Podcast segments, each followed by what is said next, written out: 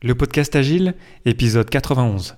Abonnez-vous pour ne pas rater les prochains et rendez-vous sur lesagilistes.com où on partage, où on échange, où on grandit ensemble dans le monde complexe. Avant de commencer, quelques annonces rapides. La première, je co-organise Agile Tour Zurich 2018 le 24 novembre.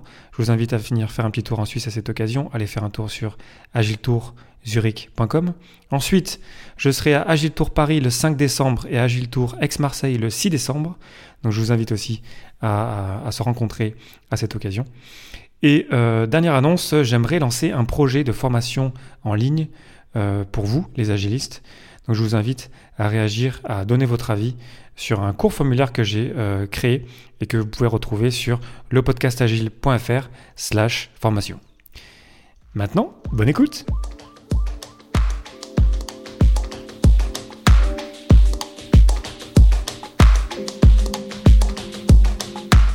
Bonjour, bonsoir et bienvenue dans le monde complexe. Vous écoutez le podcast Agile. Je suis Léo Daven et je réponds chaque semaine à une question liée à l'état d'esprit, aux valeurs, principes et pratiques agiles qui font évoluer le monde du travail au-delà. Merci d'être à l'écoute aujourd'hui et retrouvez tous les épisodes sur le site web du podcast, lepodcastagile.fr. Aujourd'hui, qu'est-ce que la programmation en groupe ou le mob programming?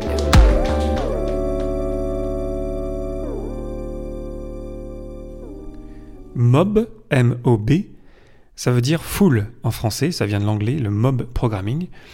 Et c'est euh, une pratique agile que je trouve euh, sous-estimée et pas encore euh, très connue. Et je me suis rendu compte en fait assez récemment que je faisais du mob programming avec des collègues coach agile sans, sans savoir que ça s'appelait comme ça. Donc j'ai envie de vous en parler aujourd'hui parce que je pense que c'est très puissant, je pense que ça peut vraiment aider des équipes à passer passer des caps d'équipe, j'irai à passer à passer de certains niveaux de, collaboration à d'autres, grâce à cette pratique qui s'appelle donc le mob programming. Alors d'où c'est parti cette histoire de mob programming? C'est parti des États-Unis, dans une équipe euh, d'informatique euh, dont le coach agile était un certain Woody Zwill, qui, euh, aux alentours des années 2011-2012, s'est retrouvé à devoir reprendre un, projet informatique qui avait beaucoup de code existant, beaucoup de legacy code, et ce code était de mauvaise qualité. Ils se sont retrouvés dans cette situation, ils ne savaient pas trop quoi faire, du coup ils se sont rassemblés euh, dans, euh, dans un meeting, dans une réunion, et ils ont commencé à essayer de voir qui travaillerait sur telle ou telle partie. Et de fait, en commençant à partager sur ce, code existant, en fait, ils ont commencé à, résoudre des problèmes, à corriger des bugs directement, à directement agir et directement modifier le code ensemble. Ils se sont rendus compte après deux heures de, travail ensemble qu'ils avaient été extrêmement efficaces, qu'ils avaient partagé euh, beaucoup d'informations très pertinentes autour de, ce code-là, et que le code qu'ils avaient créé en fait était de vraiment de très bonne qualité, était vraiment très puissant. Ils étaient très contents d'avoir passé euh, ces deux heures ensemble. Ensuite, ils ont continué à améliorer cette pratique-là, à, rendre vraiment, euh, à la rendre importante pour, eux. Et c'est devenu donc ce qu'ils ont nommé, c'est eux qui ont nommé euh, la, technique, la pratique, qui s'appelle donc le mob programming, qui veut dire en fait de la programmation en groupe. À quoi ça ressemble? La phrase clé sur le site de mobprogramming.org, c'est en anglais All the brilliant people working on the same thing at the same time in the same space on the same computer. En français, ça donnerait, c'est une traduction un peu à l'arrache, toutes les personnes brillantes travaillant sur la même chose, au même moment, au même endroit et sur le même ordinateur. Donc on peut s'imaginer une équipe avec euh, les membres de l'équipe qui sont assis les uns à côté des autres, tous en train de regarder le même écran, un grand écran ou un grand écran sur le mur par exemple, avec un seul ordinateur et une seule personne qui a les mains sur le clavier. Alors comment ça marche la programmation en groupe? Il y a deux rôles qui nous viennent du pair programming. D'ailleurs, j'ai fait un épisode là-dessus, l'épisode 57 que je vous invite à aller réécouter pour euh, en apprendre plus sur ce que c'est que le pair programming, qui est vraiment une pratique très très puissante, qui, qui marche très très bien. Et donc le mot programming, c'est un autre niveau parce qu'on a toute l'équipe dans la salle. Donc on s'imagine la salle parce qu'on est au même endroit, au même moment, et on a deux rôles. Le premier rôle, ce sont euh, ce qu'on appelle les navigators, les navigateurs, qui sont vraiment les programmeurs qui sont concentrés sur le problème qu'on est en train de résoudre et qui sont en train d'échanger des idées sur comment est-ce qu'on résout ce problème ou comment est-ce qu'on veut euh, rendre telle ou telle fonctionnalité dans le code qu'on est en train de créer ensemble. Le truc qui est intéressant dans le mob programming, c'est que ces navigateurs, parce que comme je l'ai dit, il n'y a qu'un seul clavier, en fait, ils n'ont pas le clavier. Le clavier, il est dans les mains de ce qu'on appelle le driver, le conducteur, qui est la seule personne donc à avoir le clavier, mais qui n'est quelque part, c'est là où c'est assez marrant, n'est pas là pour programmer, mais est là pour traduire les échanges qui sont en train d'avoir lieu à propos du problème qu'on est en train de résoudre ensemble. Donc on a une personne, le driver, le conducteur, avec le clavier, qui interprète, qui traduit en termes de, code, qui essaie de comprendre ce que, veulent dire les uns et les autres, pour arriver à voilà, transmettre les échanges directement en termes de code. Et autour, on a les navigateurs, les navigators, qui sont là pour échanger des idées, pour euh, argumenter, pour se challenger, pour trouver des meilleures solutions à des problèmes complexes.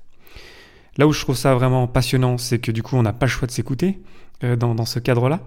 Euh, le driver, il n'est pas censé interférer les échanges des navigateurs. C'est aussi pour ça que euh, Woody recommande de faire tourner le driver toutes les 15 minutes, pour pas que ça soit tout le temps la même personne, pour pas que cette personne-là n'influence trop quelque part, euh, n'influence trop l'intention de ce qu'on est en train de créer ensemble. Et donc, on a, on a des échanges comme ça qui se passent, qui sont très naturels, et ça va très vite en fait de résoudre des problèmes comme ça, parce qu'on est tous ensemble, on est concentrés, et très vite on se rend compte qu'on va trouver de meilleures solutions ensemble. C'est évident quand on le fait, euh, parce que voilà, on, vraiment se sert de l'intelligence collective euh, de tout le monde. On se sert vraiment de, du cerveau de, tout le monde en temps réel et on a un problème qui est clair parce qu'on est en train de travailler sur la même chose. On n'est pas en train euh, d'avoir plusieurs discussions à la fois qui sont vite traduites en termes de code et on voit directement le code créé devant nos yeux. Pour conclure, le mob programming, en fait, c'est du pair programming appliqué en groupe. Et lorsqu'on sait la puissance, lorsqu'on connaît la puissance du pair programming, c'est évident que ça marche, le, mob programming. On voit très bien que c'est basé sur des principes euh, lean, sur l'extreme programming, donc, et le, fait de vraiment, par exemple, aussi limiter l'encours parce qu'on travaille sur une seule chose. Et c'est là où c'est intéressant lorsqu'on propose ce genre d'idée, lorsqu'on peut avoir des, je pense, des discussions très intéressantes sur le fait qu'on peut se dire, ouais, mais du coup, l'équipe, elle est tous, tout le monde est ensemble là, en train de travailler sur une seule chose, on pourrait paralyser peut-être, en fait, on pourrait être plus efficace, plus, produire plus. Mais en fait, non, parce qu'on travaille sur quelque chose qui est complexe, qu'on a besoin de l'intelligence collective pour résoudre des problèmes complexes.